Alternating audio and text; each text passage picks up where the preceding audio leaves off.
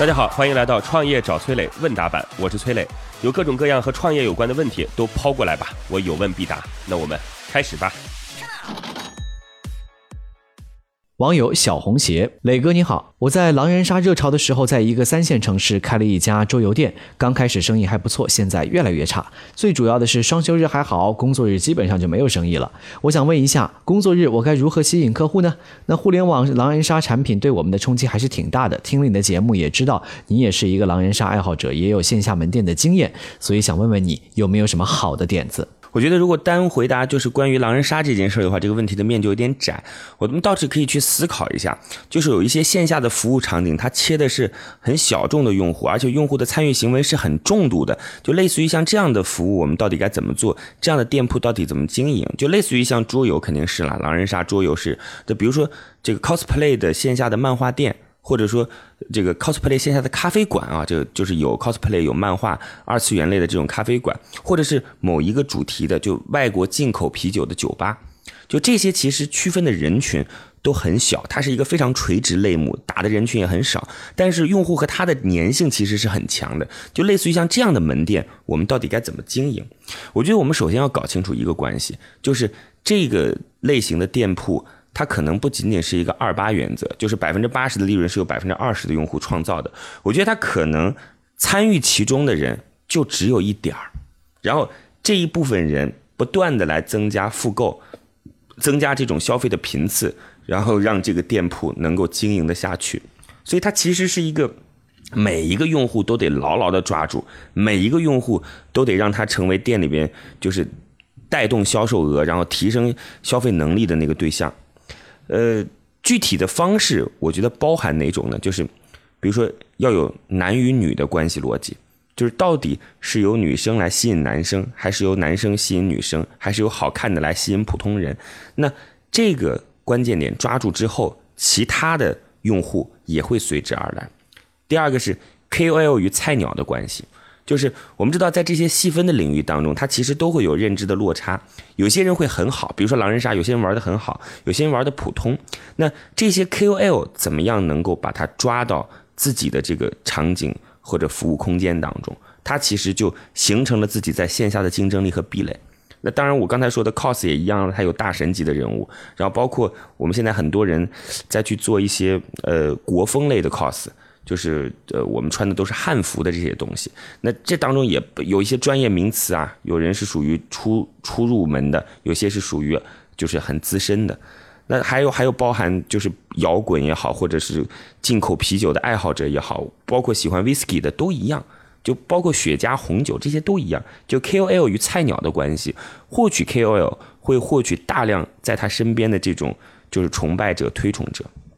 然后第三呢，我觉得是要把现实的社交关系带进到你的那个服务场景当中。现实的社交关系就包含他的同事、朋友，因为他自己喜欢这个东西，他所生活的环境基本上靠谱。就你说，如果公务员当中挑一个出来喜欢呃 cos 或者狼人杀，当然也很正常。但是 IT 企业当中可能参与者更多，因为他身边的环境是这样的。所以，怎么样来来去把这个用户之间的关系能够拎得出来，靠单独的点来进行扩散，这是我们需要坐下来好好思考的事儿。当然，这不仅仅限于是桌游，可能在很多行业当中都值得我们去思考。好吧，谢谢，祝您成功。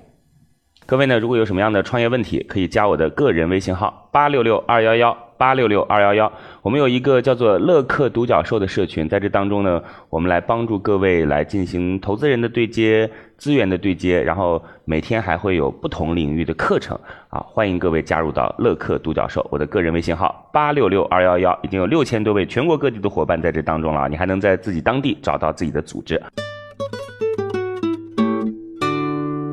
网友万脑会，磊哥你好，我一直都在从事电子产品的生意，之前在电脑城开了十多年的店，经营电脑配件那么多年，眼看着电脑城从火爆到门可罗雀，现在在某巨头的二手平台做二手电子产品的生意，但是我一个产品最终就只能卖给一个客户，买了之后呢，又不知道这个客户多久才会更换新的产品，做了这么久。啊，累积的客户也就那么几百人，所以想问一下磊哥，如何更快速的积累像我这种二手电子产品生意的客户呢？我觉得做生意这件事其实是有一些秘籍的，这秘籍特别简单，就是当我们准备卖一样东西的时候，我们首先要坐下来，静静的去思考，到底谁会最需要这个东西，谁会最需要这个服务。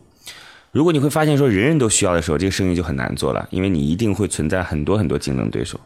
当你会发现说，诶，这个人群就那么几类人，那接下来恭喜你，你就可以去思考下一个问题了，就他们在哪里，怎么样跟他们产生链接，满足他们的诉求。然后接下来把你的产品向他们输出，这事儿就了结了。刚才您说的二手电子产品这事儿，当然二手平台当中全都是这样的目标用户，没问题。那在线下有没有可能会展开这样的业务呢？我觉得完全是有可能的。我们来想想看，谁会需要这样的产品？首先从收入构成当中，就是哪一个阶段的收入人群可能会去需要，这是第第一种维度方式啊。第二个是场景维度，就是。二手电子到底是拿来自己用的，还是拿去送人的，还是送给自己的家人或是恋人的？这个要想清楚啊。或者九点五成新的有没有可能以假乱真？那有没有这种场景？第三个场景是，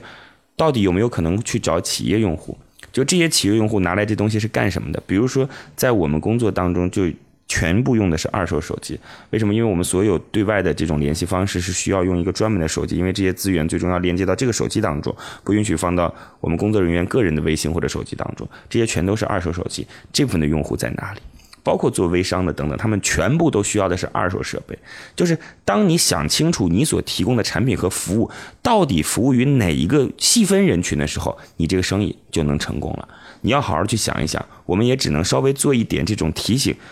如何落地和如何寻找到那个人群，靠的还是你自己，好吧？祝您成功，谢谢。好吧，如果你也有跟创业相关的问题想要问我，可以在评论区里边留言，或者加我的个人微信号八六六二幺幺八六六二幺幺。